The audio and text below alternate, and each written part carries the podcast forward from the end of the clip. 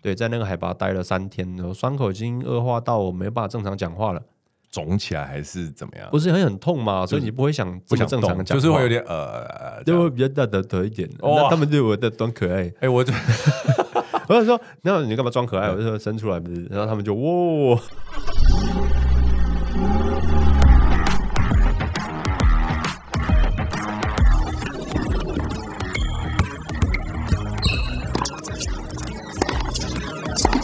three, two, one, zero. All engine running. 可口可乐的总裁 Brian Dyson 曾说：“生活就像抛球活动，你的手必须轮流抛掷工作、家庭、健康、朋友与精神生活的五颗球，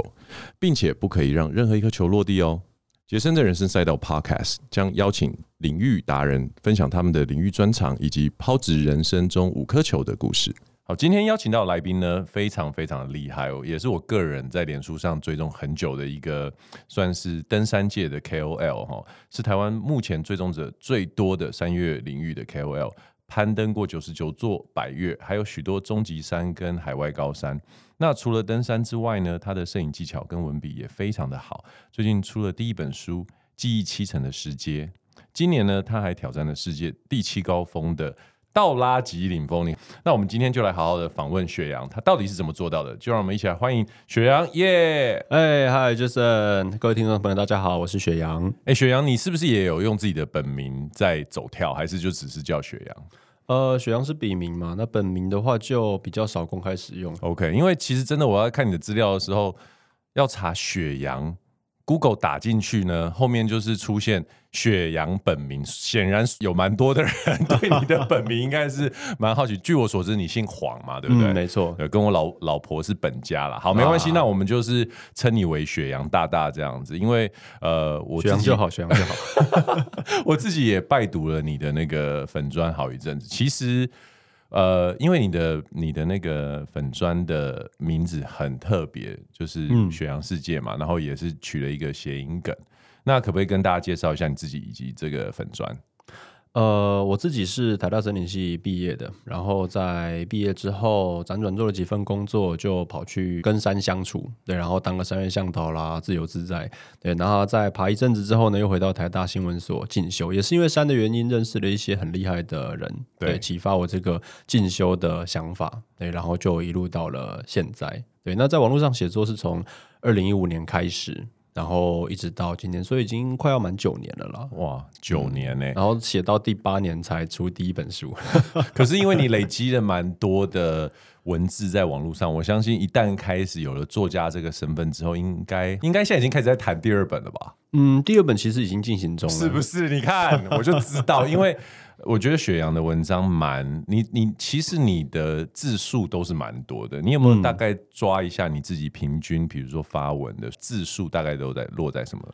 字数哦，如果不特别把东西写清楚的话，可能停在五六百差不多。但是如果说要论论述一件事情的话，一不小心就来个四五千也有可能。哇，之前我记得印象非常深刻，那时候我在追那个所谓那个登山女神事件的时候，哇，那个蹲马桶的时候看的那个蹲到都要长痔疮了，还看不完。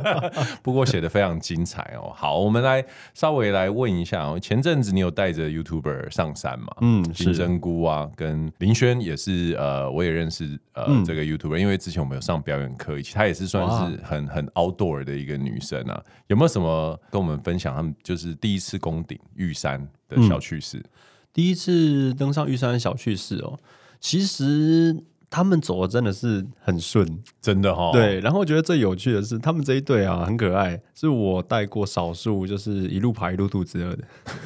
大部分都是累到吃不下，哦，因为这我跟你说，这两个他们体力之好，真的很不错。对，那就是把行动粮吃的差不多了，对，通常都会剩下一大堆。对。对，但还好我在上山前发现，嗯这这一群人好像那个呃状态很不错，所以我没有阻止他们多带行动粮上去。哎，为什么这一次会有这个样这样的一个企划案？嗯，你说他们吗？对啊，哦，因为当其实金针菇等两年了，嗯他其实，在台湾，然后呃成立他的频道，然后走到百万订阅。对那他就想要就是做一件特别的事情来庆祝这件事。嗯，那他就决定要带着他的百万奖牌去玉山顶开箱。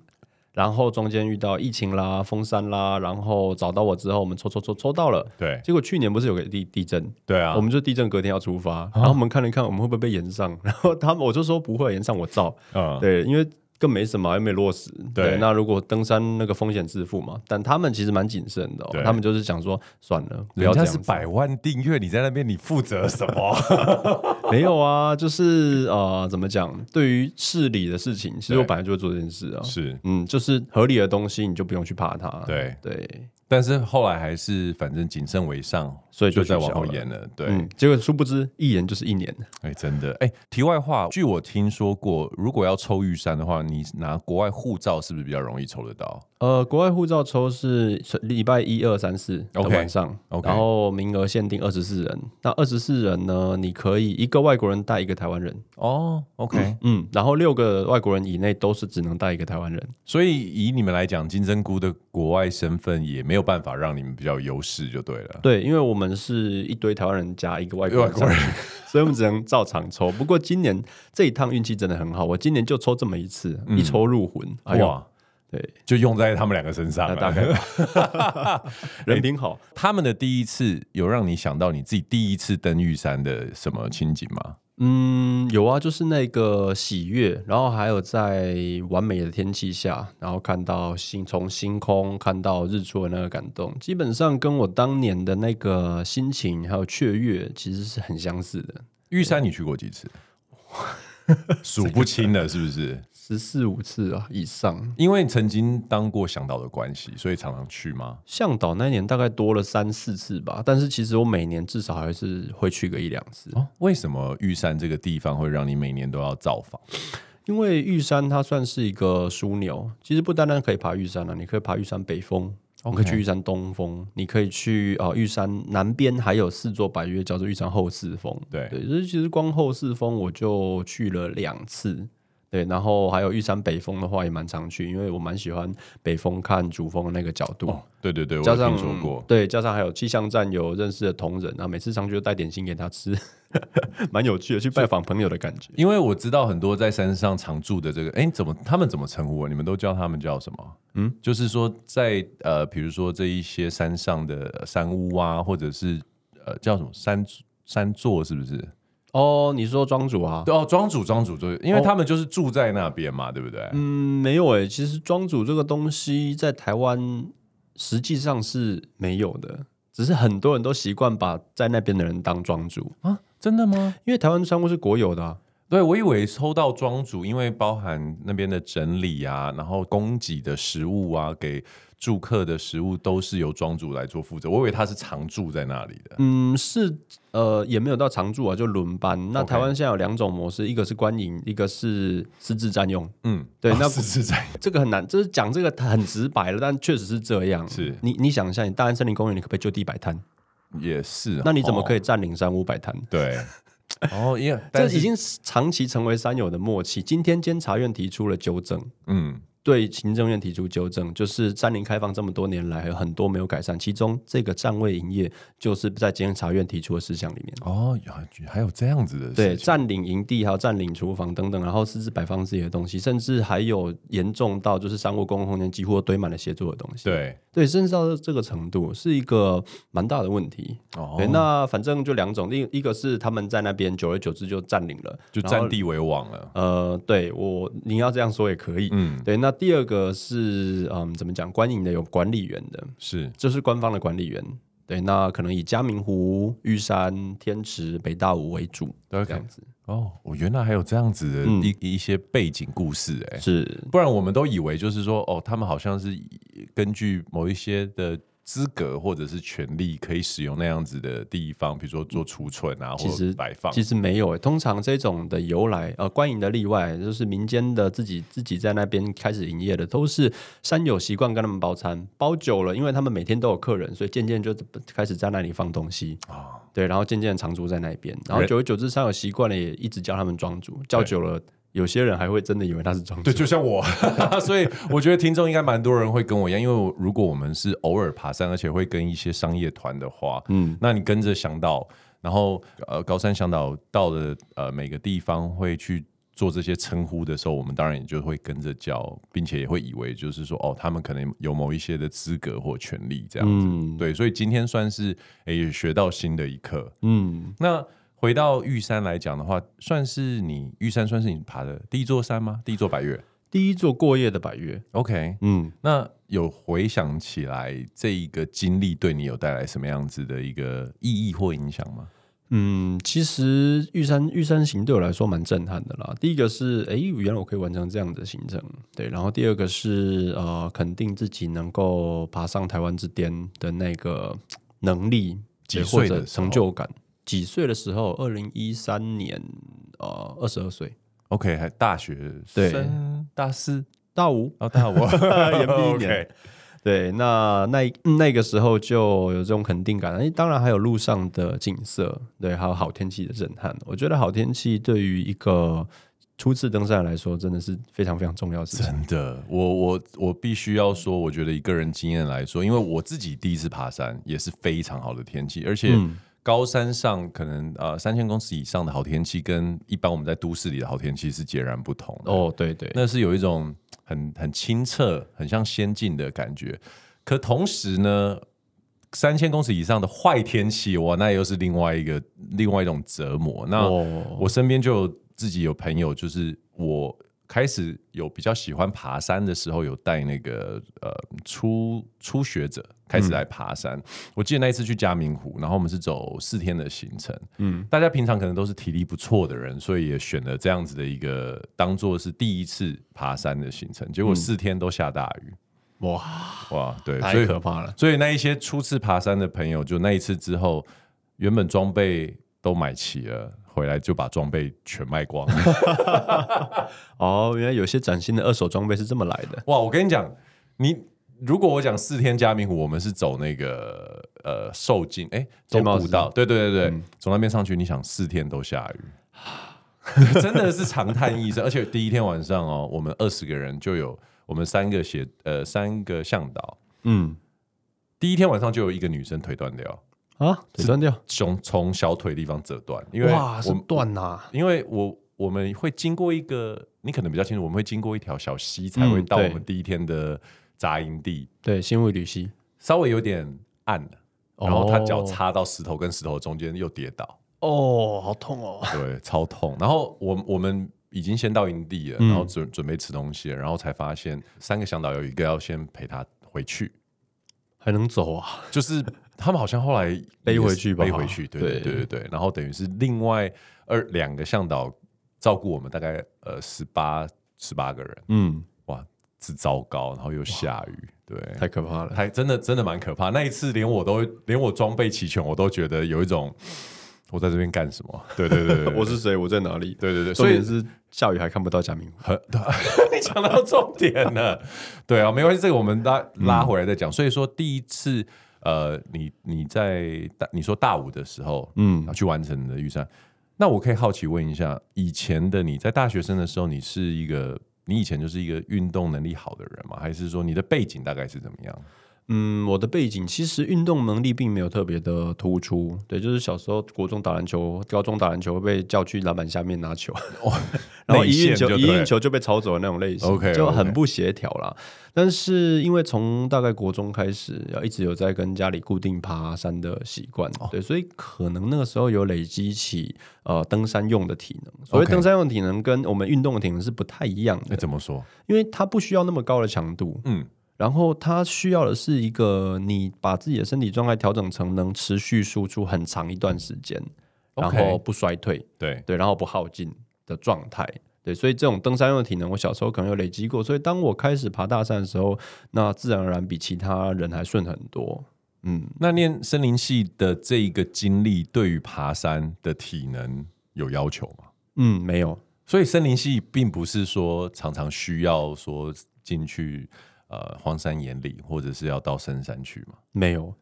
就是应该说台这大跟森我林想象想象完全不一啊，样。确实啊，大家想都这样。台大森林系基本上因为台大的关系，所以也偏理论派的科系，跟我们的因为还有一些高职有森林科，哦 OK，森林科就是很实战哦，他们整天在山里滚，那个很强。哎、先给我们听众一个科普：森林系、森林科到底是干嘛？森林系的话，主要就是反正就是科大跟大学的差别了。那大当然科大就是重技职体系、重技术的，然后什么的技术？森林里面林业林业的技术哦，OK OK，，对，那个变种啊、伐木啊、育林啊，然后扦插什么的，这些技术都会。 OK 可是我们就这些技术都知道啊，但叫我们做烂。 对，但理论就有知识是对各种育林学啊、生态学啦、然后经营学啊等等的东西，我们就比较着重在这个部分。哦，OK 对 OK，就是就是考试用的跟就是实战用的，就是分成比较分成两挂。我觉得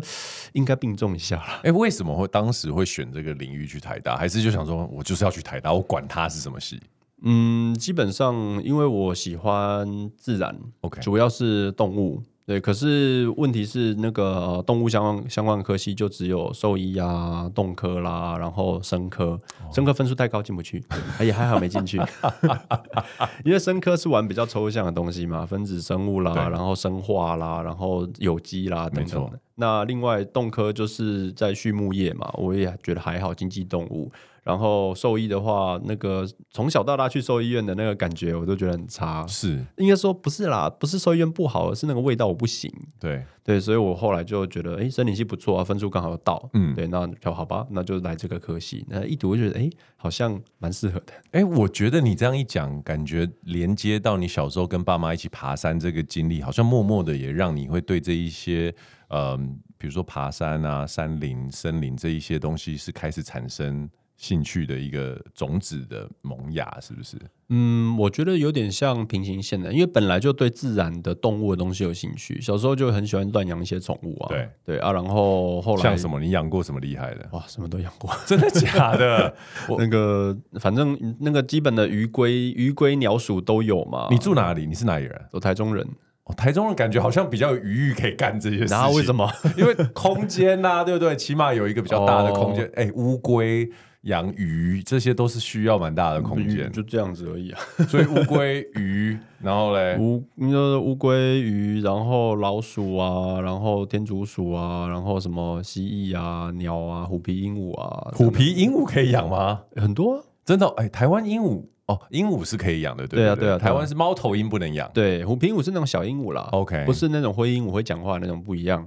对，那养了这样一轮下来之后，有没有什么感想？有什么感想哦？就现在就就什么都没养了。对啊，就是那个时候，我其实每我我我每次遇到那个小时候喜欢动物的人，我都很好奇，你养的动物后来的命运都怎么样？啊，当然是都不得善终了。 就是觉得台湾的生命教育可能跟家庭也有关啦，就我们家没有特别教育这个东西，对没有教怎么好好把它养好，对，而是就只会命令说你要把它养活。嗯，所哦以养是活跟养好是不一样的事情。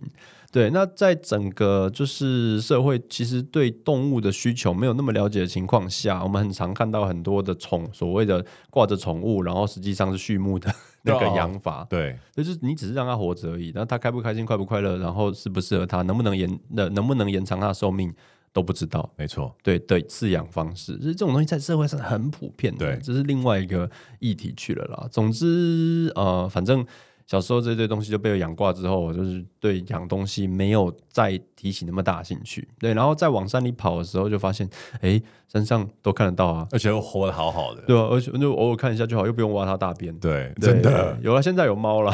哦你现在但有那也养不是我在雇的，没差。猫算是一个相对来说需求度比较低的，真。的，难怪猫会征服世界。真的，因为你就不用理它。啊其实我小时候跟你的经历有一点类似，就是说我也很喜欢养各式各样的动嗯物。我记得我养过小文鸟、狗、兔子、老鼠、天竺鼠，然后什么蚕宝宝这一些。嗯嗯我正印象最深刻的是，我养过一只白兔，嗯然后其实兔子长得很快，哦，对，它们就是。嘖跟充气一样，就是小小你带回家的时候的可爱兔子，然后那个笼子可能，嗯，三十公分乘以二十公分，二十公分，你觉得哎，蛮、愉悦的，嗯，没多久就几乎不能爆转炸头，了对对对。 但我最震撼的是，我记得那时候我小五，然后我们全家出去玩，忘了带兔子，哦，对，三天之后回来，哇，那只兔子变黑色的哦，哎呦喂呀，对，然后我以为它是就是发黑，不是，走近一看，全部都是蚂蚁在吃它。哦，我的天哪，对我小时候其实造成，我记得我应该好有阴影哦，对非常大的阴影。从那天之后，我就没有办法再真的养动物。嗯嗯，然后你讲的我非常有感，真的就是小时候，我觉得我们的观念，或现在普遍很多人的观念，觉得我养这个动物是来取悦我、陪伴我。嗯可是我现在常常都会说，比如说像我老婆之前就可能会说，她想觉得说，也许可以养个狗啊，养个猫啊。嗯，但是我觉得生活形态，如果我们也不能相对应的去陪伴的时候，我就会觉得那不是一个很适合的的状态。嗯，没错，对对对，所以我觉得也刚好，雪阳讲到这个议题，也跟那个听众提醒一下，我觉嗯得养宠物虽然看似简单啦，其实后面的责任是比想象中的还要大。是啊，对对对对对，哎，我突然想到一件事情，你刚刚讲到森林系啊，然后嗯培育森林啊什么，哎、跟现在这种就是节能减碳排，然后那个碳权等等这一些，你们的系会有相关吗？有真的哦，，对，现在也越来越多学弟妹去呃 ESG 相关的部门工作了。对对，就是不外乎是一个新的转机啦。嗯对，但需求有多大，目前还未知，因为毕竟才刚起步嘛，那也不知道会发展到什么程度。 OK，对，但无疑是个趋势了。所以基本上，呃，你在毕业之后，你等于就是走上，先是往登山向导这个方向走。哦，没有哦，毕业之后就是辗转做了几份工作，嗯然后才变成登山向导的。你先做了什么什么样的工作？跟我们分享一下。呃，主要是两个啦。第一个是去一间呃新创公司，对，他们是做手机显微镜，走教育用途的，对，跟叫森林系完全没关系。对，，但是这是因为我大学的朋友在那边工作 OK 然后就有波人会看到，把我抓走。那他们刚好因为是走教育，所以很需要那个呃写教案的推广的对，就是去带自然观察，因为显微镜就是教育用显微镜本来就是这个用途。哎，OK OK，，对，那基本上我不有有这些知识，而且其实大学时代有在自然保育社待过，对，所以也知道那些野生的东西或观察东西去哪里找，要用什么样的方法看，然后会比较有逻辑。对，所以就进去帮他们写教案啦、行销啦，然后还有就是负责销售的部分。那在后来跟老板吵架 离职之后呢，就去了一个更更不相关的工作，叫做嗯 FAE 前端工程师，嗯跑到新竹去了。哇，一样是朋友的公司啦。对，那就是在那时候做了三个月，对，也没有说不上手，但是我觉得工程师的工作环境可能没有那么适合我的个性，真的，对，那所以就是呃非常呃愉快，大家好聚好散，对，那走的走的时候还帮他们讲了一堂三月课， 哎，我觉得我想象你在做 FAE 的时候，在那个水泥丛林里面，应该是非常郁闷哎。没有到郁闷啦，就是觉得哦好像好像很安静， 你就像是什么？你就像是野生动物突然要被关起来一样。哎，这个形容还不错，对不对？有那种感觉，因为感觉在大学的时期，你以其实我觉得这个题外话，因为前几天我才去竹科找我一个朋友，我觉得哦他们能在工竹科这些地方电子公司上班，或在无尘室里面啊、实验室里面，那个这个养成其实是从大学时代就已经植入你的 DNA，真的嗯吗？就是你有办法坐得住，然后在那边这样子搞，就是老板交代你的东西。可是我觉得，哦呃，以你来说的话，可能念念的系比较不一样，然后、嗯呃，你自己的兴趣也不在这边的时候，叫你真的进入那样子变成实验室的白老鼠模式，我觉得可能很难。嗯，确实是这样子了。那也还有另外一个就是工作的性质啦，就比较安静，比较静态，就是没有在外面跑来跑去啊，或者是说跟其他人接触，或者这种创意发想什么都没有。对，所以就不太适合我的是就是个性，于是就离开了。离开之后就去考森林护管员，就是以前的巡山员，嗯现在证证明成这个。对，对，那护管员考上考试考上了，可是问题是我其实，在开始爬山几年之后，就慢慢的有向导工作会就是会来找你呃会来找我，然后我就去帮忙带。结果护管员的训练期跟我的那个本来答应好的大团长天数团卡到，然后也已经没有办法临时换向导了。然后我就说好吧，那那那明年再来，我就去当向导好了。哎就放弃了。我我我很意外听到这样子的事情，就是向导更换很难，为什么会有这样的就是这是什么意思啊？我以为因为长天数七天八天这种团，你临时要找一个有七天八天空白的人来顶这个缺，很难，是不是？对，很难的、因为其实自由向导都会很习惯把自己的时间排满，因为你不知道哪一团会倒啊。 OK OK，对，那你倒了没收入了怎么办？ OK 哦了解，对，所以就是有空的时候就会接接接接接接接。对所以你在一两个礼拜内，你要找到一个人来顶八天的团，然后还要就是他够可靠，这基本上这件事是很困难的。哦，哎、那带带这样子的团做这样子的事情，它本身在台湾是有执照的吗？还是基本上有登山向导证，嗯但很好玩这一件事情，今天监察院的那个纠正啊，也有写啊。行政院到现在都还是不肯正视商业登山这件问题，哦还是任由各个部会在踢皮球，对，它真是的很很离谱。就是你看带登山向导，哎，你你参加过吗？对啊，也有没有安排住宿？有有没有安排交通？有有没有安排伙食？有，然后你他妈跟我讲这个不是观光，呃，这这个不是旅行团，对，这要不其实要就脸？是旅行团啊，对，就是观光局超不要脸。我跟他们开过几次会，我在那边坐在那边，很想把那个水这样丢过去，就是他们明明知道他自无己所讲的逻辑已经有错误完了，全很恶心。是那个嘴脸，就是无所不用其极的说哦，因为哦你是体育活动，所以不归我们管，就去找体育哦署，这完全不对这。就是踢皮球哎、而且你看哦，那个旅行社的怎么讲创呃法规严不严？严呐、对啊你你要创旅行社，你要缴保证金，对，对，然后甲种我记得七百万吧，乙种比较便宜一点，三百万还两百万。登山呢，不好意思，十万就好了资本额不是保证金哦，哦就是其实在座那个你啊，他就是呃，反正你有兴趣，你任就何人拿都可以十万去那个开一间公司，然后你就可以开始带对，登山团，哎、什其么实什么其他的蛋叔都不用哦。我觉得某种程度来说， 感觉好像是开一个方便之门给业者，让大家更能亲近山林。可是某种程度，它也带来了很大的风险，对不对？对，因为你那个团。为什么旅行社会有这么高的门槛，法规这么严？因为你要对旅客的性命负责嘛，你不能把人家丢包在国外，你出事要赔得出来啊！对啊，啊，不是商业团风险会比旅行团低吗？其实我觉得更大。对啊，其实更大哎。那你这样子放任，你这样子开各种方面证，你为什么丙种旅行社还不给我出来？是，丙种旅行社就被甲乙种旅行社的既得利益给掐得死死的，嗯害社区的那个怎么讲？那叫社区再造，然后地方小旅行完全推不动。对，不，社区的人怎么有那种两三百万的闲钱出来成立一个丙那个乙种甲种旅行社？他们就是不想要竞争对手对啊再，那出来啊。对，你看你你你你你如果炒风险，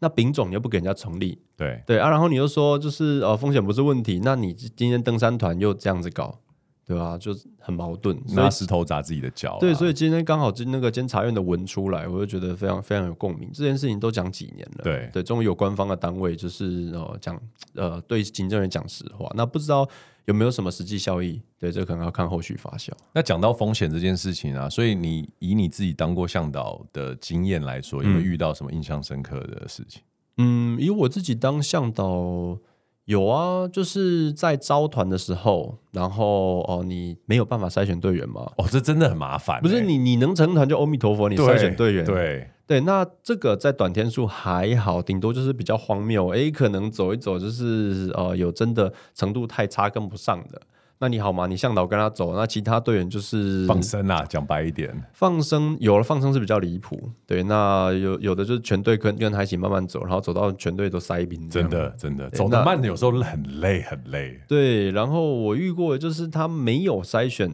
那个队员，然后就去走长天数，长天数你们一般来讲是五天 以上，五天以上吧，对，五天七天啦，对，那这个这个没有一个明确定义。那总之那一趟是大概七八天，对，那这个我在我书里面有写、啊，因为他没有筛选队员程度，所以那一个呃团队里面有一个队员的体能特差，嗯差到几乎走不动。然后他还是硬要，就是怎么硬要讲，让跟他硬走，对不是硬要跟啦，就是因为已经成团了嘛，已经出发了，你也不可能叫他回头啊，对钱都交了，也是对，那就两个向导变成了说一队里面就只有呃，就是他有专属向导，其他人用一个向导。对对，那这个就这个就算了，其他人不会不平衡就算了。重点是他每天都摸黑，然后到很晚才进山屋。那终于有一天他已经撑不住了，那个体能，然后又遇到下雨、下冰哦雹什我么的，天哪、你们走哪边啊？蓝二段。然后冬天哦，，对啊，哇超冷超惨。超惨的，这个人对哦应该再也不会上山了，我觉得。我后面是没有再看他在爬山了啦，真的反正总之他就很可怜，走到已经一直跟我说他要求救，他要叫直升机，已经对失去理智了。然后我就跟他说，因为我押队嘛，然后我就跟他说，那个现在起这种雾吼，你叫直升机，直升机也不会理你。真的真的就是叫直升机也来不了的那种状况。哦，因为直升机其实它飞行状况蛮严苛的，嗯对，所以说就是反正就是跟他好说歹说，然后就是又半红半片，对，然后还是让他前进前进到一个可以扎营的地方的，眼看已经天黑了，他还要再翻过一座百越才会到下一个山屋。对，然后我们往后也没地方退。对对，然后我那时候不知道为什么很北蓝，那个时候带队带南二段有带帐篷、欸，哎、嗯而且帐篷在我身上，然后你就当地扎营，对，我就就地扎营啊，然后就是那个跟他度过一晚，对。对，然后当然就等一把下，对方是男的还是女的啊？是一个阿姨，是一个阿姨，但也不是只有我啦，就是另外一个向导，我就叫把他抠回来，又没有无线电，对对，然后把他抠回来，就他在山屋安顿好队员之后抠回来，然后呃怎么讲，反正我们两个就是顾他顾一个晚上，哇。哦那当晚有没有说阿姨，我不要努力了？ 没有 他还有他有余裕可以抠直升机，搞不好是那个哦。没有，那个是不管三七二十一就是要啊抠，那后来的这类型这这个行程的结束是怎么样？他也是有顺利完成。有顺利完成，但是哇我们不容易后来耶行程要去的像那个秀姑卵啊，就砍掉了。对，对，就是隔天等他到山屋之后，就就地休息一天，对然后再继续走。哦，哇哦，非常非常辛苦啦，然后也让我看见，就是商业团这种模式，你在对陌生的客人，然后就这种高风险的长程团的时候，啊，还真的是你把团的品质交互在客人手上。对，对啊，所以带了这么多年之后，你现在有没有什么样的一个比较比较有一点点心得？你怎么去做筛选嗯，基本上我就没有筛选啦，我就直接认识的， ？OK，直接特殊委托，像金针菇就算特殊委托，是是因为是他们知道我是谁，然后他们直接来找我哦 OK 这种我可以。但是如果你说我出去公开招团，或者我去帮人家带的话，来的可能就是啊，雪阳什么东西没听 过，我服务知道我的人就好，我干嘛去服务我不认识的人？是是，对啊，那知道我的人，我跟他好说歹说，他好好好歹会听嘛。对对啊，我是觉得这样子玩起来比较有品质。对，大家也都好了。对，而且其实会参加商业团的很多都是新手。对，那新手的话，他需要的并不是一个具备很多这种山林经验跟知识的人，他需要是一个会照顾人的人，真的，会需要一个很贴心、很会讲笑话的人。对对，那刚好我可能在笑话方面没有那么好笑，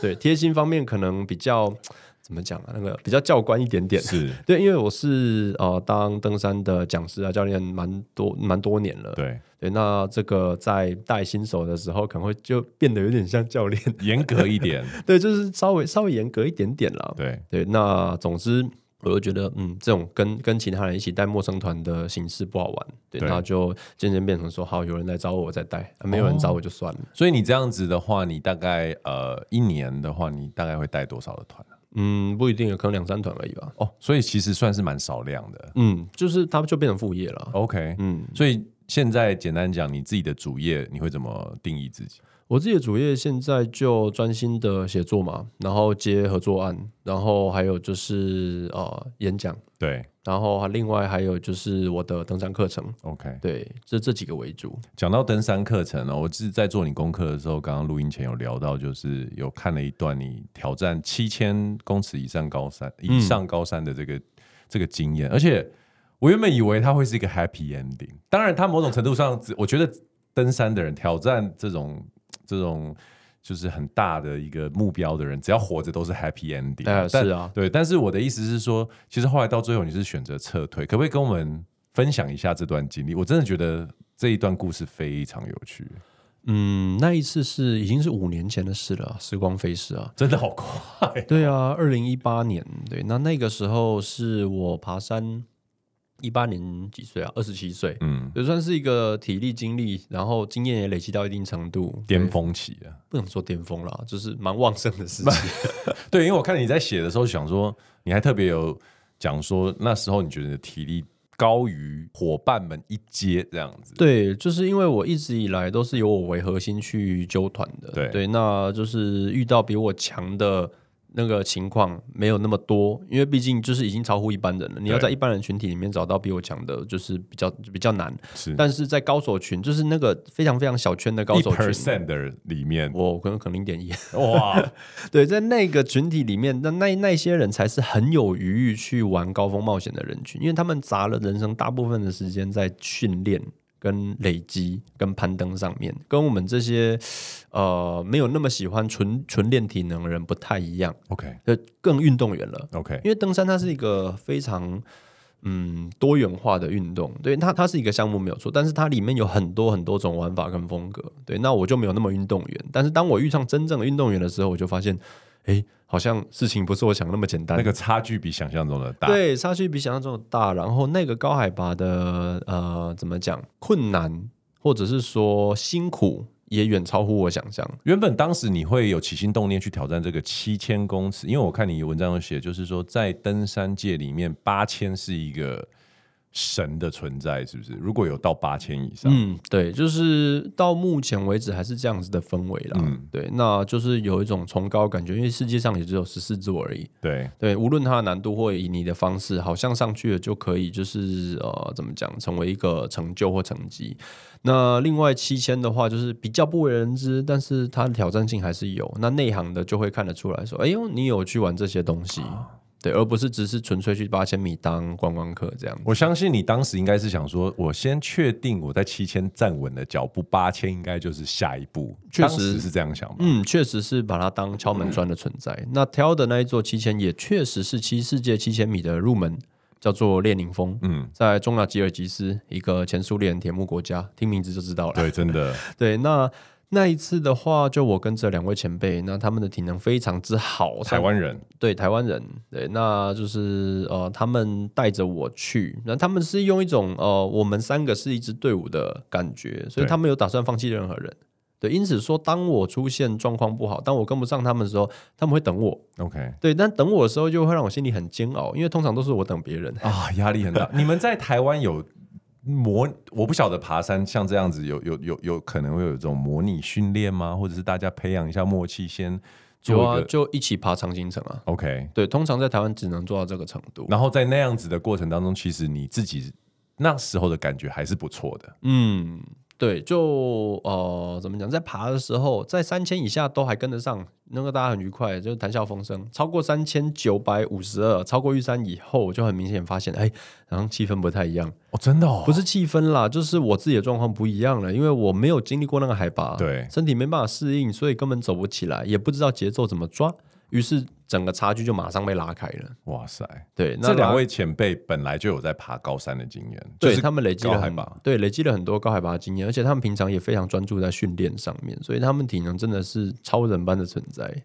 好好奇哦！对我觉得以我就是平常我们是因为我是玩铁人三项，是我们就已经是朋友里面的体能怪物了。嗯但是我的确我必须要说，像我玩铁人，我去爬山的时候，重装一上去再走，我觉得我连那个向导阿北我都会觉得哦跟不上，跟不上。 所以当你在讲到说这两个呃就是所谓的前辈他们的体能更强的时候，我真的觉得很难想象。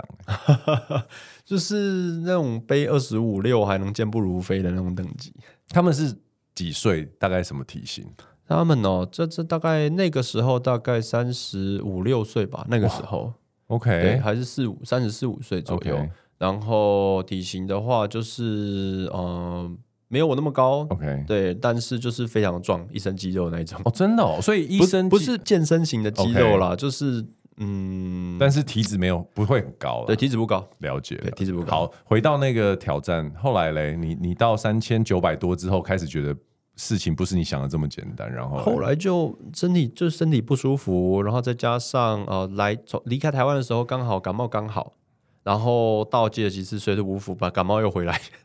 真的是回马 枪、对欸回马枪要跟我乱搞，然后对再加上自己那个牙齿在补牙的一个部分掉了下来，多一个洞啊，那个洞不没有痛，没有牙齿痛，可是问题是舌头就给那个洞给刮到 了，总之有很多就是不顺的 sign 出现，呃各种不顺，对，那于是我的舌头在呃被牙齿划伤之后有伤口嘛，嗯那伤口其实你在高海拔攀登上去缺氧，缺氧伤口没有办法愈合，没办法愈合就每天每天一一天比一天严重。那当我去了五千三，然后到了六千一，再回五千三之后，对，在那个海拔待了三天，然后伤口已经恶化到我没有办法正常讲话了，嗯肿起来还是怎么样？不是很很痛嘛，所以你不会想这不么想正常动地讲就话，是会有点呃，这就样会比较大的头一点。哇那他们对我的端可爱。哎、我这我就说，那你干嘛装可爱？我就说生出来不是，然后他们就哦哇，对我有看到，就是后来你决定还是跟前辈坦诚说状况是这样， 对，因为其实到了那里，你基基本上已经差不多临门一脚了。我又没有高山症，就是我很庆幸没有高山症，因为 OK 其实每一个人你都要到那个海拔，你才会知道你有没自有己高山嗯嗯症嗯的症状。对，你没办法靠其他的测试啊才，知或者道对预先调整来了解说你会不会在高海拔有很严重的高山而症。且你这次没有，不代表下次不会有。呃不一定，对就是这次没有，下次有的几率不低不高。嗯，好，那总之那个时候就很不想放弃，那对撑到真的已经大舌头瞒不住了，好吧，那就伸出来给你们看一下， 然后他们就觉得哇，马上隔天就冲上去把我们已经搭好的第二营。然后收下来，收下来之后也不想等了，就直接拔营拔一拔，打包包一包，然后把我抓下基地营，然后看医生。哎、哎、你你可不可以跟我们简单讲一下那时候心情怎么样？决定放弃，然后大家觉得为了你也知道是为了你，所以撤退，然后就做了这个决定。其实我一直觉得是说，呃，很感动他们这样子陪我啦，就是也可能也是因为这样，所以在我心中建立了一个队伍的标准的模型，就是反正就是大家一起，嗯，没有所谓放弃谁，或者或者是说，呃，怎么讲，呃，因为你不行，那我们就先去完成我们自己的目标，对，就比较不会有这样子的想法。对，那这个跟后来我在跟原住民他们回家的路上，也很明确看到这件事情，就是所有的行动、所有的行为准则，都是以大家一起，然后每一个人都有人照顾为前提，然后所下的决定，而不是说我们为了什么目标，我们可以舍弃一切。对对，就比较不会有这样子的心态发生。你刚刚带到了回家跟原住民呃布农族回家的这一段对行程，也是你写的这一本新书的一个算是主轴嘛，对不对？，对，跟我们听众来介绍一下你最近出的这本新书，打一下广告。哦，这本新书呢叫做《记忆砌成的时间》。对，那《记忆砌成的时间》它说的是一段呃花莲马远单社群的布农族人，对，那他们的部落青年组织了一支队伍，那也花了十天从呃马远。翻越中央山脉回到他们老部落的故事，那当然有人的阿公啦，或者他的爸爸，就是从那些老部落、丹大地区的老部落，然后迁移到花莲马远的。对，那在这个寻根的路上，能够找到什么？回家的意义又是什么？我就希望透过这本书跟给大家了解台湾的呃原住民究竟经历过怎么样子的迁徙跟变动，如何成为今天的样子，以及我们要怎么在行走，还有以及在向山的过程中找到自己的根。哇，这个毫一字不漏的行云流水把这个介绍讲完，我真的觉得蛮敬佩的。其实我我可以听你在叙述这一段的时候，感觉你的脑海里面很多的画面过去跑过去，对不对？嗯，因为其实这段路也穿越了台湾全海拔的山岭巷，从焦山、终极山摸到高山，再回到野溪温泉。它其实也，我也希望透过书中大量的影像，让大家了解台湾山是多么的丰富多元，对，然后还有呃充满了历史。其实我在看到这个这本书的这个呃内容的介绍的时候，我很好奇一件事情：以你是专业的一个登山者，好了，嗯那布农族的这一个团队，他们用什么样的方式呢？什么样的装备呢？还是他们就是用原住民的装备，还是怎么样？我很好奇这件事。哦，他们就用他们手边能拿到的东西，就当他们登山装备。所以你呃，然后他们喜欢背铝架，对对对对对对啊，我第一次上山还有人在铝架上面有装行李箱，我就哟行李箱，你说硬壳行李箱吗、呃软壳。 o k 但是是一个有轮子的行呃李，箱。对， 第一次的时候，那这一次算是第二次跟他们爬。 OK 那呃还是有整理箱啦，就塑胶的那种整理箱，而、而且那很好用啊。真的哦对，因为你就是不用打包，哦，直接塞进 去，拉链拉起来就好了。没有哎拉链啊，就是扣哦，可以扣起来，而且防水啊，一百趴哎、其实我觉得有时候这种东西真的是智，慧嗯耶。对对对，真的是智慧。啊 好，那个雪阳，我觉得节目的最后啊，我想要请你呃跟大家分享一下，就是登山在你生命中这么占据了这么大一段篇幅，然后也相对来说可能有很大的意义。那呃，可不可以跟听众分享一下对你带来什么样的影响？那你会不会鼓励大家都试着多亲近山一点？为什么？嗯嗯，嗯我觉得山给我带来的影响很深刻、欸，就是基本上有种让我换了一个人的感觉。因为其实常年在山中走跳，对，然后认识越来越多人，然后也接触各种不同的议题，然后这。这些议题又会带来相应的讨论。那在不断的碰撞跟倾听的过程中，我慢慢发现，其实世界比我们想象都还来得广阔，因为山它是一个没有门的场域，每一个人都可以进去，所以它是一个无限包容的，但是它也有自己的原则，你没有办法去左右它。天气长这样就这样子，它不给你就是不给你，你怎么哀求都没有用。对，那这件事情就是让我反思说，诶，其实我们自己平常在都市里，我们是不是有一种被困在生活圈、被困在小圈圈的感觉？就是它仿佛人际圈就这样子，好像难以再拓展出去。然后呃，怎么讲？世界又被这些自媒体切成就是支离破碎，每一个人都活在自己的同温层。对，那如果我们能够走入山林，走进这些呃这个星球或这片土地上最真诚，然后从时间的深远处，然后一脉相承到这里的森林、这里的动物、这里的生态，去看看这颗星球的原始的样貌。对，那我们是否能够再更加了解，反过来更加了解我们一点，了解我们自己到底是谁，我们拥有怎么样的历史，跟我们拥有怎么样的文化，以及呃独特的土地和在世界上的位置。对，那这样子一来，我们是不是能够就在这个时代里面，对更加的，就是呃有理由去做自己，然后做好自己该做的事情，甚至是说找到能够追寻的事。我在山上这些日子以来，我渐渐觉得说，好像跟山相处有一种嗯好友般的感觉，因为，OK，现在很多路线就开始慢慢的重复了嘛。对，对，那 在新手时期或者刚开始接触的时候，我们很容易就会对于充满神秘跟未知的世界赋予它神性，赋予它一些崇高的位没置，错，然后再就是，然后你会很渴望去亲近它。但是在这十年间，因为登山刚好十年嘛，一三到二三。这十年间，我渐渐的感受到，其实它就在我们的身边，而且其实人生也不一定只有山，或眼界也不一定只有山。大自然从山上下来，对是被人类就是山山上下来的部分，在平地在浅山部分被人类开发到几乎没有剩多少，我们才会以为说，诶，就是呃，只有山上有生态，只有那个呃，怎么讲，动物都活在山里，其实并不是这样子的。你会渐渐渐看到我的视野走入山林之后，又从山中走出来，用更广阔的这种态度，然后还有这种看自然融为一体的角度，对，然后去看待整个世界的运行以及生态的这些呃，怎么讲，他们之间的连接。对，嗯，